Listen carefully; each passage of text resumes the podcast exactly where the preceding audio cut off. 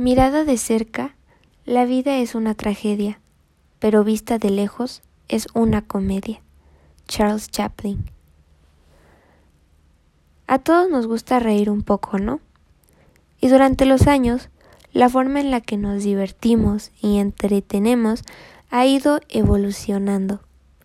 Hoy en día lo que más nos entretiene es algo conocido como memes. Y bueno, ¿qué es un meme?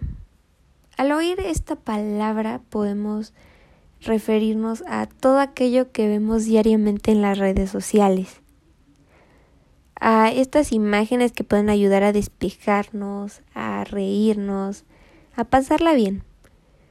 Pero al mismo tiempo, como toda comedia, hace una crítica a cómo funciona la sociedad, a las tendencias, a los gustos, a las modas, etc.